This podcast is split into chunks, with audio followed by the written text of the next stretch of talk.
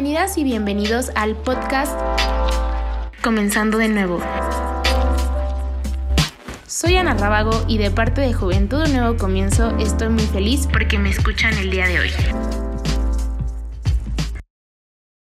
A todos y todas, bienvenidos al quinto podcast de Comenzando de nuevo. Yo soy Ana Rábago y estoy muy feliz de que me estén acompañando en el programa del día de hoy. Como se podrán dar cuenta, hoy es día lunes. Quería avisarles que a partir de este quinto programa, nuestras emisiones saldrán todos los días lunes en lugar de los días domingo. A pesar de ello, espero que continúen escuchando nuestros programas. Para el podcast del día de hoy quería manejar una dinámica un poco diferente, ya que el tema lo ameritaba. Como se podrán dar cuenta, en el título de este podcast es un tanto distinto. Y no es que sea mentira, sí me rompieron el corazón, pero hace bastante tiempo. Lo que pasa es que a veces no se habla mucho de estos temas. Y es por eso que para el día de hoy tuve una charla con Saulo Franco Oros, egresado de la licenciatura en comunicación de la Facultad de Ciencias Políticas y Sociales, donde justamente hablaremos qué pasa después de que te rompen el corazón. Como les comentaba en un principio, esta fue una dinámica muy diferente. No es tanto de preguntas y respuestas, al contrario es más una charla, una plática que se tuvo donde contamos nuestras experiencias, nuestras vivencias y a partir de ahí pudimos dar varias conclusiones. Espero y deseo que se queden los próximos siguientes minutos escuchando esta plática, ya que a algunos les puede ayudar, otros se pueden identificar o simplemente pueden contar incluso en los comentarios o conmigo sus experiencias. A veces considero que esto es generado como un tabú o que a veces no podemos hablar de nuestras emociones, pero creo que este tema es normal y a todos en algún punto de nuestra vida nos ha pasado. Así que sin más preámbulo, les dejo esta charla y les espero el próximo lunes en el podcast de Comenzando de nuevo. Bueno, entonces hoy vamos a hablar de algo muy importante y que creo que muchas personas no lo hablan, que es qué pasa después de que te rompen el corazón. O sea, te lo rompieron, ¿qué sigue después de eso? Ay, es un proceso complicado, la verdad. A ver, cuéntanos desde tu experiencia. Pues mira, más que mi experiencia es algo, algo más generalizado. Creo que lo más, el primer paso y el más complejo que no nos damos cuenta es el, día siguiente después de tu ruptura. Ese día donde no te puedes levantar ni de la cama o no sabes ni cómo te vas a levantar porque no tienes la energía, no tienes los ánimos, no sabes qué rayos vas a hacer, te acostumbraste a una persona y de pronto ya no está. O sea, independientemente de la razón por la que se haya ido, ¿no? Ya sea que por mentiras, por engaños, por falsedades, porque tú casi algo se quedó en eso, en un casi algo, o porque donde no había nada que ver, había todo que ver. Pero O sea, te das cuenta de que hasta cierto punto sí te vuelves como que, como dices, es que qué va a pasar después. Si tú ves que la otra persona ya está como sin nada y tú llorando, le dices, ¿qué está pasando? ¿Por qué estoy llorando? No? como que entras en un estado de crisis de ¿por qué me está pasando esto? Yo no fui malo contigo. Pero, pero creo que al final del día ahí entra el hecho de, de saber esperar más de ti que de otros. O sea, no es necesario que, que tú estés atado o atada, porque a final de cuentas creo que todos caemos en ese error de, por ejemplo, terminas tu relación y ahí estás este, checando sus redes, checando sus fotos, checando los mensajes, si se conecta o no. Esperando que te hable. Ajá, estás esperando al menos. O pon tú que no te hable, pero al menos una señal para pensar que está triste por ti. Por ejemplo, un meme. Estás esperando que comparta al menos un meme para saber de que, que te está extrañando o algo así. Y, y no, o sea, creo que el primer paso, aparte de, de despertarte el primer día todo bajoneado, bajoneada, triste, no es simplemente eso, sino que, que tú pienses y que sepas que el hecho de que te levantaste ese día quiere decir que al menos eres fuerte, que lo estás intentando día con día, ¿no? Y sobre todo aprender a no esperar a nada de alguien más, porque cometemos el error y lo decimos mucho, es que estropeó mi estabilidad emocional. Pues es, un- es que a final de cuentas es un proceso, ¿no?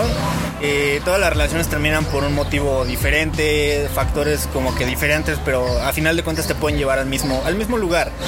Te voy a decir cuál creo que es como que la herramienta más importante o la que por lo menos a mí me ha servido. Creo que es el amor propio. Definitivamente. Híjole, no, a mí el amor propio. Y, y sabes que creo que las personas lo confunden. Siento que también cuando terminas con alguien, a lo mejor te volteas a ver si a ti mismo te ves en el espejo y dices, ¿quién soy? ¿Qué soy? ¿A dónde voy? ¿Qué voy a hacer? Y a lo mejor eh, hasta cierto punto dices, es que no tengo amor propio porque dejé que esta persona me hiciera esto. Me pisoteara, dejé- me engañara, me mintiera. ¿Y por qué lo toleré, no? Ajá. Cualquier persona, o sea, cualquier ser humano, yo creo que eso es lo que tiene que darse cuenta. O sea, si doy mucho y todos me dicen como de, ay, es que eres una persona bien fregona y así, y porque yo no siento que soy así.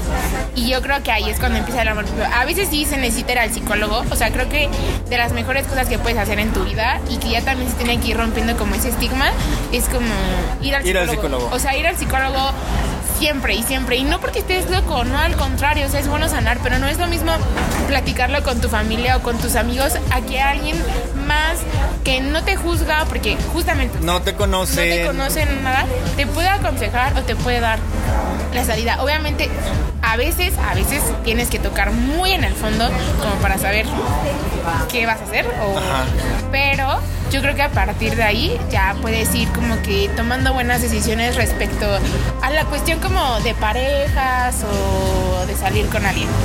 Sí, sí, definitivamente. Incluso eh, mencionaste en una parte que te ves al espejo y te empiezas a preguntar qué soy, qué quiero. Creo que esa es una de las partes más importantes en, la ruptura, ¿no? El hecho de que, ok, ya terminó, acepta que ya terminó. Primero, daste la idea de que ya no puedes hacer nada porque ya la otra mentalidad no te corresponde, no te corresponden los objetivos de la otra persona. Y si no quieres regresar, no puedes hacer mucho. Es más, a veces no puedes hacer nada. Entonces llega un periodo en el que tienes que aprender a estar en total soledad. Y muchos confunden la soledad con desolación. Porque la soledad a final de cuentas creo que es un lugar muy, muy bello. O sea, es donde Claro, puedes sí. encontrar preguntas. ¿Qué es lo que quieres? ¿Quién eres? ¿Para qué lo quieres? ¿Cómo lo quieres? ¿Qué quieres para ti sobre todo? Y es cuando empiezas a atar como que los cabos. Y conforme vas haciendo esto no te percatas, pero tu amor propio va subiendo. Y muchos confunden el, el amor propio con el egoísmo. Porque es cuando dices, es que yo merezco esto porque doy esto. Y todos te dicen, entonces que eso, eso es muy egoísta. No, no es egoísta. Simplemente No, no quiero egoísta. algo que merezco. Y se ha romantizado mucho esta idea de, pues si tu pareja da un 90 y tú no puedes, es para que te ayude a salir. Si tú das un 10 y ella te da 90, pues aguántate hasta que ella te saque. Y es como de, no, No, o sea, tú claro también tienes no. que hacer el esfuerzo para salir, porque quizá no sea 50-50, pero nadie te dice que la variación tiene que ser enorme. O sea, tiene que ser muy poca y, te- y, se tiene que ver al menos ese compromiso tuyo porque la otra, porque la otra parte de la relación esté bien. Yo creo que una relación así, tanto de amistad, tanto de pareja, tanto de familia incluso, es yo voy a salir este adelante. Yo quiero salir adelante, yo voy a crecer. Si tú quieres crecer conmigo, vamos juntos. Si no, si no, ahí está la puerta. Ahí te puedes ir. te puedes ir justamente y nos evitamos muchísimas cosas. Obviamente a lo mejor el dolor o el sufrimiento no porque es porque me encariñé contigo, porque estoy bien contigo, pero yo prefiero dejarlo así porque si no luego los dos vamos a caer en cada quien respectivamente en nuestros propios hoyos, Ajá. pero de diferente manera. Entonces, a lo- creo que lo malo es querer saber qué está pensando la otra persona Sí. ay, es que qué estará diciendo de mí o y si ve mi, y si llega a verme en las fotos o en las historias de ¿Me la- extrañará? Ajá, o dirá, ay, qué feliz se ve, ¿no? o sea, pero, o sea, pero es que uno lo piensa, ay, es que me verá y pensará que soy feliz, ay, es que quiero que me vea feliz. Pues no, o sea, es que no te debes de preocupar por los demás. Preocúpate por ti. Preocúpate por ti. Si realmente estás feliz, créeme que en las fotos y hasta en tu vida se va a Se va a notar. Se va a notar. Entonces, por eso creo que el, como que el terminar con alguien y hablarlo debe de dejar de de ser como un tabú, o sea, de que yo me siento mal, eh, háblalo, o sea, dilo, pero pero no te quedes estancado, sal adelante. Sí, fíjate que mm, después de la, ahora sí que de la ruptura y la depresión más grande que he tenido en la vida, era complejo porque dentro de ella muchas personas me, me comentaban, oye, me siento mal por esto, por esto, y era como de, ¿cómo te digo que estoy igual? Pero va, a ver, platícame qué te sucede.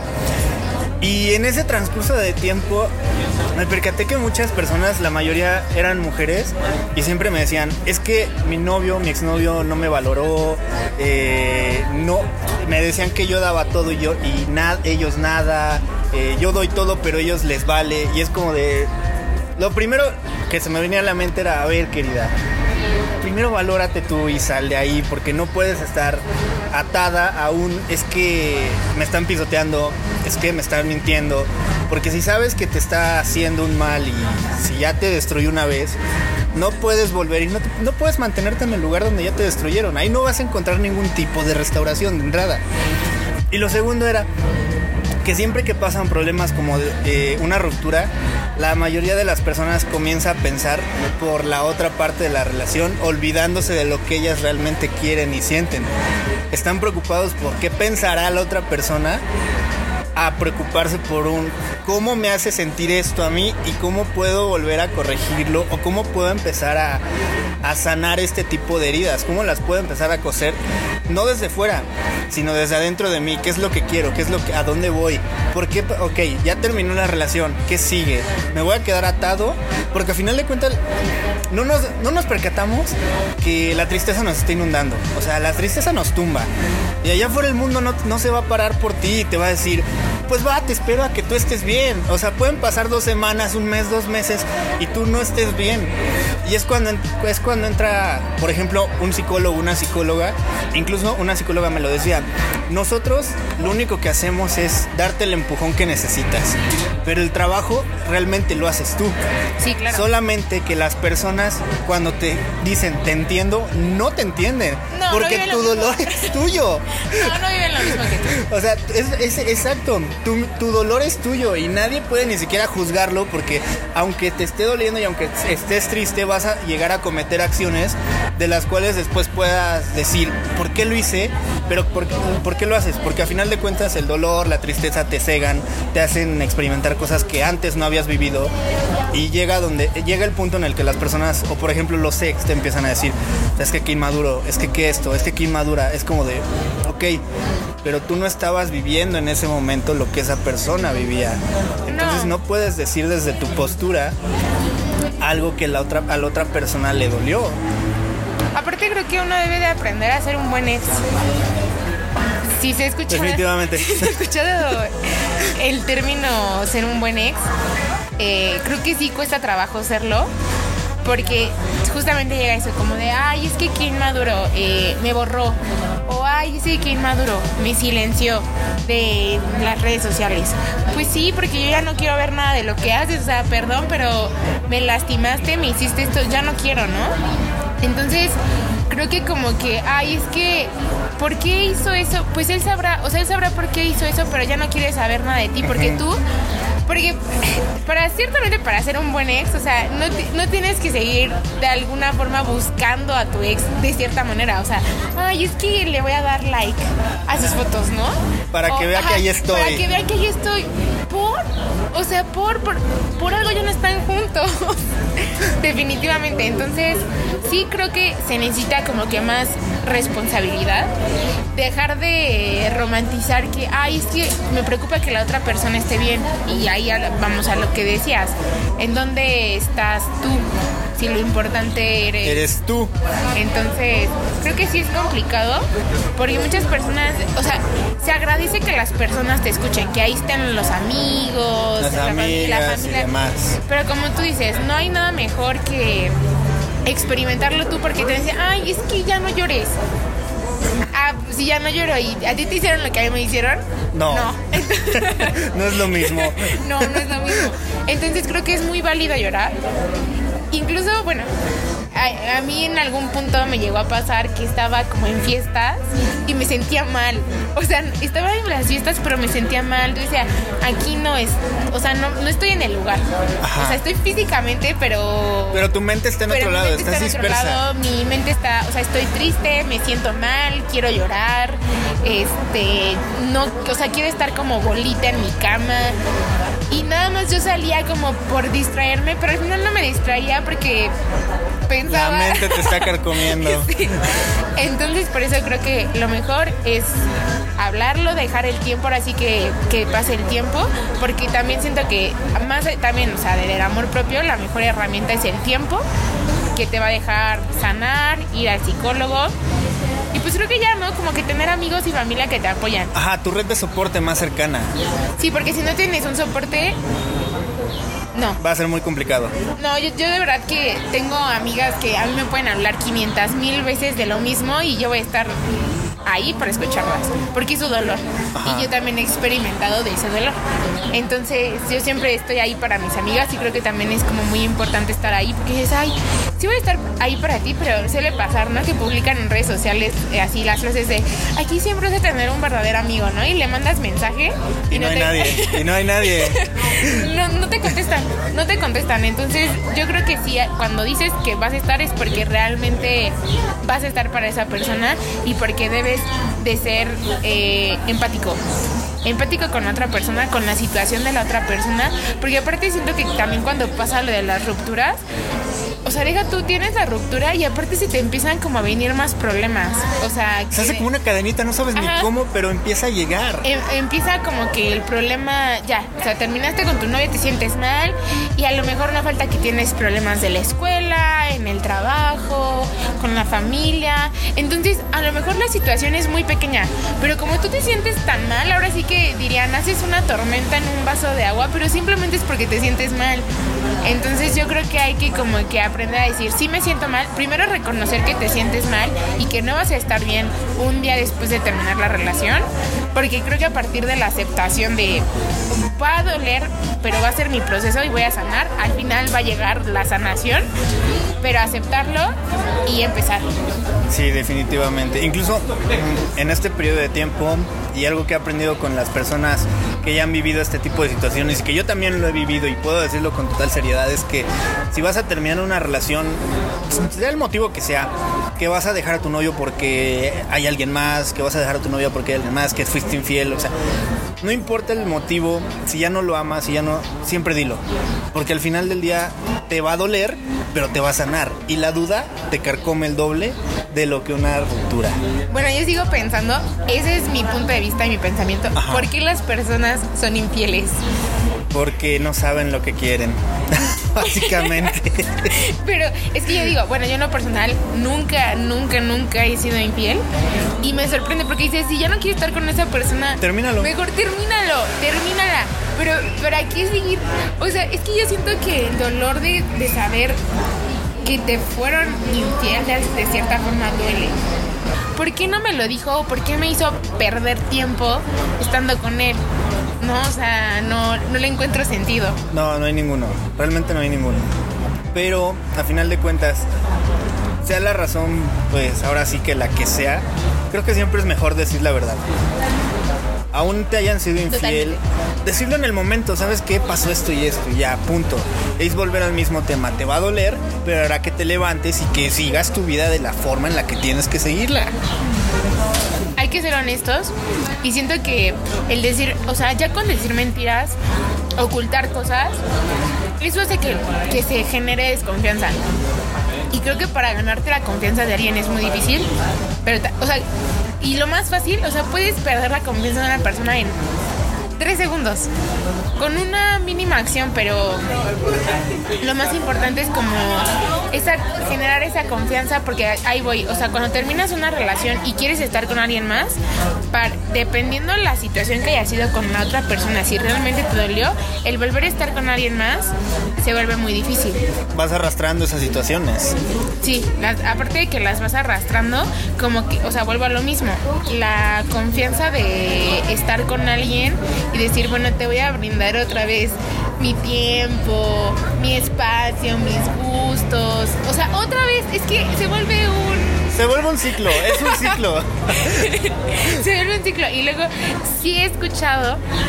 Y claro que yo le he dicho a veces personalmente como de, ay, es que ya no quiero tener novio porque yo ya no quiero volver a sufrir y ya no quiero volver a vivir esto o algo así, ¿no? Pero creo que es normal acordarte que primero estás tú Y si- después los demás. Ajá, y siempre vas a estar tú primero. Si a ti te hace bien, qué bueno. Si no, por cualquier cosita, vete de ahí. No te quedes. Ahí no es, ahí no es, porque aguantar cosas hace que sea más difícil el terminar con alguien después. Te vuelves muy codependiente de esa persona. Sí, y a final de cuentas es una bomba de tiempo. Tarde o temprano va a terminar explotando. O simplemente la persona que está del otro lado, o sea, la que te empieza a hacer un montón de cosas, simplemente está contigo o por lástima o porque dice, ay, no, es que si lo termino o me termina, no va a poder vivir sin mí. Ha pasado, o sea, ha pasado, o sea, realmente. Y si te ríes es porque a lo mejor sabes que es cierto. Me sea, consta, me queda claro. me queda claro. o sea, porque sabes que es cierto y que esa persona va a decir, no, no, no, es que no lo puedo terminar. No puedo terminar con ella porque va a pasar esto. No, no, no, güey. O sea, termínalo y ya. O sea, eh, no te das cuenta que le estás haciendo más daño a esa persona, pero no sé, como que, que les da gusto. O sea, no sé qué pasa con esas personas. Es complicado. Es que cada relación es diferente. A final de cuentas también eso es un ámbito complicado. La neta es complicadísimo. No sabes ni cómo explicarlo. Pero yo, yo siempre lo he visto de esta manera. Qué hueva llegar al final de tus días y no sé, llegar a donde tengas que llegar, ver al que está al lado de ti, verlo totalmente pulcro, sin rasguños. No viviste lo que tenías que vivir, no sufriste lo que tenías que sufrir, no experimentaste nada. Y después voltear a verte a ti mismo y decir, va, tengo el traje rasgado, tengo la ropa rota, tengo cicatrices. Pero qué chido que disfruté la vida como tenía, viví mil experiencias, eh, aprendí y sobre todo lo que yo aprendí también, le demostré a la gente o le ayudé en algún punto de su vida. Qué, qué hueva llegar al final de la vida sin haber experimentado mil cosas, la verdad. Ah, ya, ya se- llámese dolor, llámese sufrimiento, si están en la vida es porque algo tienen que estar ahí, por algo están ahí, no están ahí nada más de adorno. Aparte creo que lo malo que pasa siempre, siempre, siempre después de terminar una relación es que buscas reemplazar a la persona con la que estabas. Y uno debe entender que en primera no vas a volver a vivir lo mismo que No. viviste en tu relación pasada. Obviamente, ¿no? Porque estás con una persona totalmente distinta. O sea, si estás con esa persona es porque a lo mejor tienen gustos iguales, te gusta su forma de ser, algo. Pero tienes que entender que no vas a volver a sentir lo mismo y con las personas que lleguen en tu vida van a pasar cosas diferentes. No van a ser las cosas iguales y mucha gente confunde eso.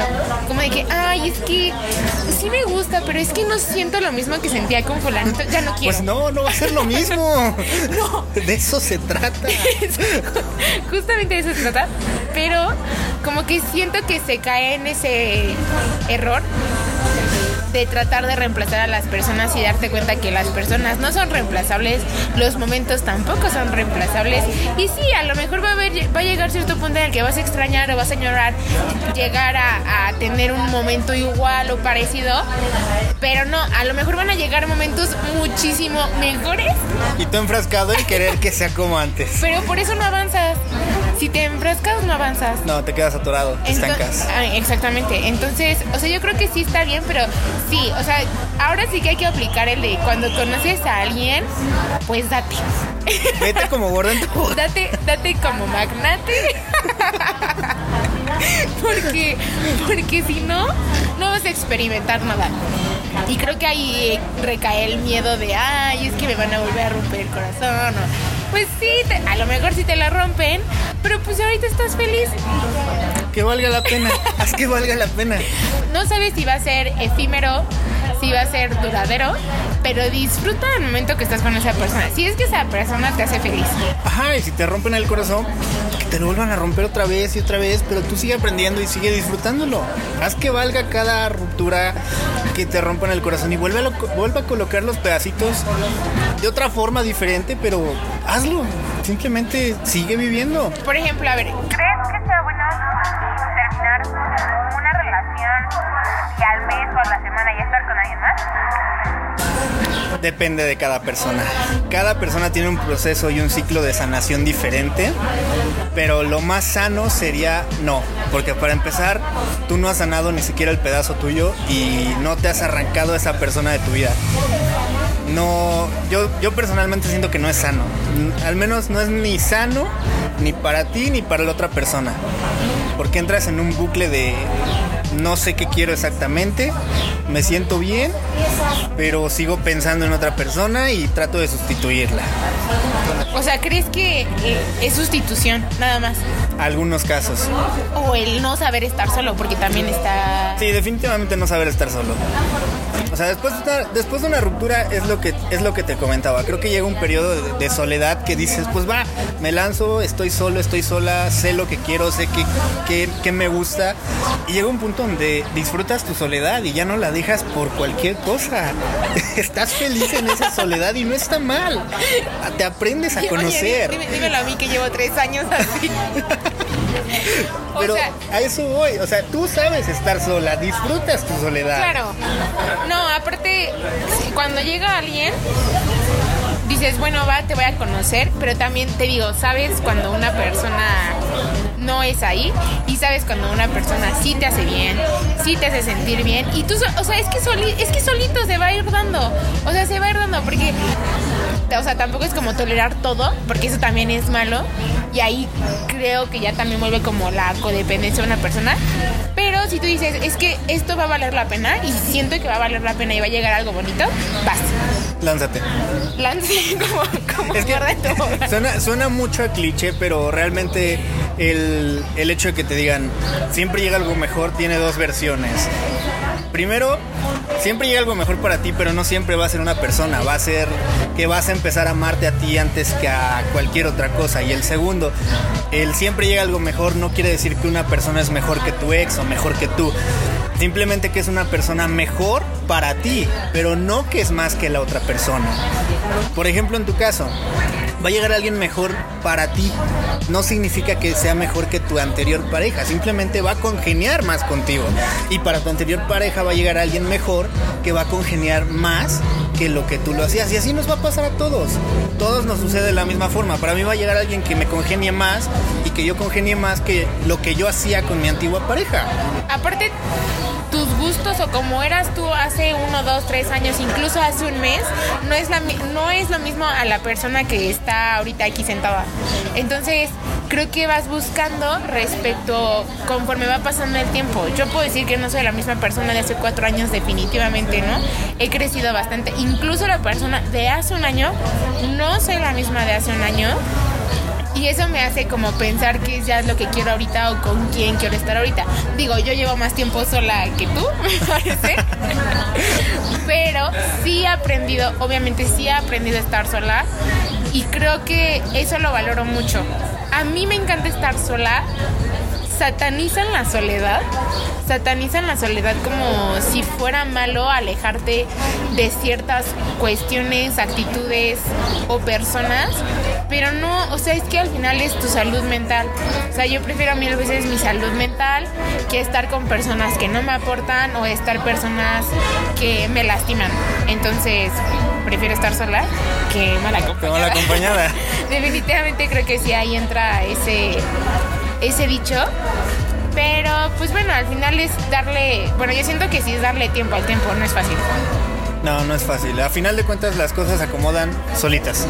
Simplemente déjalo fluir, pero no olvides de trabajar en ti. Y algo que siempre le he dicho a las personas, o al menos a las que tienen la confianza de acercarse y decirme, oye, me siento así y así, sigo tolerando, este, sigo aguantando, es, va, no es tu cumpleaños, pero regálate el no.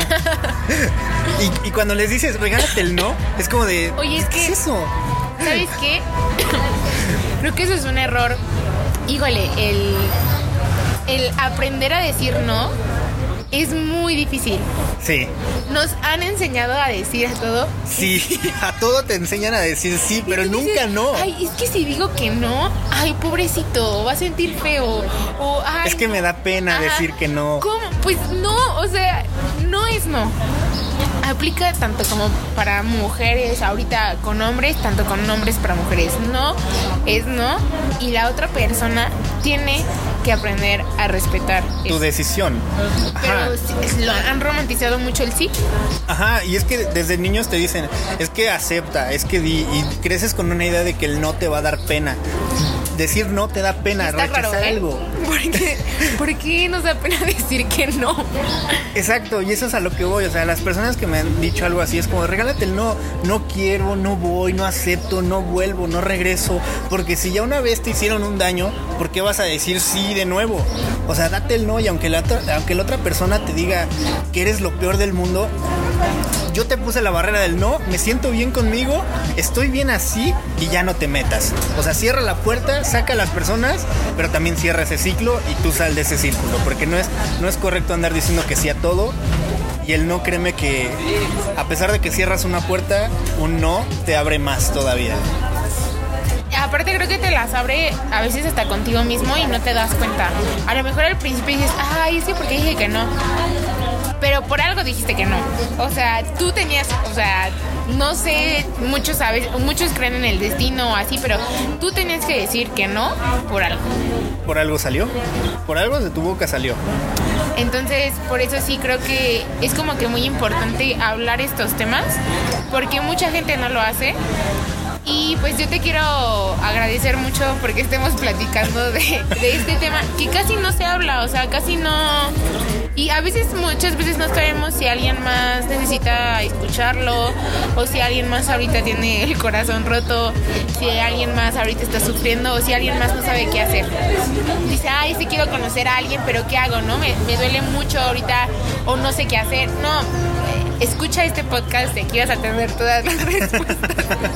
Entonces, pues muchas gracias como por estar aquí, por hablar de esto, por contarnos como tu experiencia. También estabas como en un proyecto, ¿no? Me habías comentado de corazones rotos, si nos puedes platicar un poquito de eso. Sí, es que hace un mes eh, escribí un artículo para una página de internet. Así lo titulé, Corazón Roto. Y habla sobre las personas que literalmente no hablan sus problemas de rupturas amorosas. Los ocultan y, e inclusive los ocultan atrás de un meme. Atrás de un meme de yo solo llego a los 27 y ya. ¿Qué onda con los 27 y el suicidio, por favor? O sea, muchas veces detrás de un meme se ocultan muchas emociones. Entonces, a lo que voy con esto de los corazones rotos es que, que no te dé pena hablar de lo que sientes, que no te dé pena decir, ¿sabes qué? La neta, me siento horrible por esto. O sea, simplemente identifica a las personas que son tu red de soporte, levanta el teléfono, habla y ¿sabes qué? Me siento mal. Ya no sé qué hacer con tanta tristeza, ya no sé qué hacer con este sentimiento. ¿Qué hago? Y ese es el momento en el que quizá no te digan todas las respuestas, pero poco a poco te van sacando y tú mismo te vas dando cuenta porque entre más lo hablas, más te va dejando de doler, más te va dejando de, de estar quemando por dentro. Y, y tenemos esa idea en la que satanizamos o al menos catalogamos como tristeza pura el proceso de una ruptura. Porque la, la tristeza te pone una venda en los ojos que no te hace dar cuenta que a final de cuentas es una oportunidad nueva. ¿Y por qué es una oportunidad nueva? Porque, ¿qué pasa cuando rompes? Casualmente comienzas a tener una rutina de ejercicio, cambias tus hábitos alimenticios, te cortas el cabello, cambias tu look, haces cosas nuevas que dices, va, son para superarlo. Pero ahí es donde recalco la palabra nuevo, comienzas nuevas rutinas, nuevas oportunidades que la tristeza no te está dejando ver. Y es a lo que voy, que a final de cuentas toda ruptura tiene su lado negativo, pero es más difícil ver el lado positivo, es más difícil desaprender de ese tiempo que aprender lo que ya tenías o al menos repasarlo. Y, ese, y llegó al punto en el que te van a decir mil veces, nadie se muere por nadie. Y tú piensas que vas a ser ese primer alguien que se muere por alguien. Y no, simplemente darle tiempo, no esperar nada de nadie más que de ti.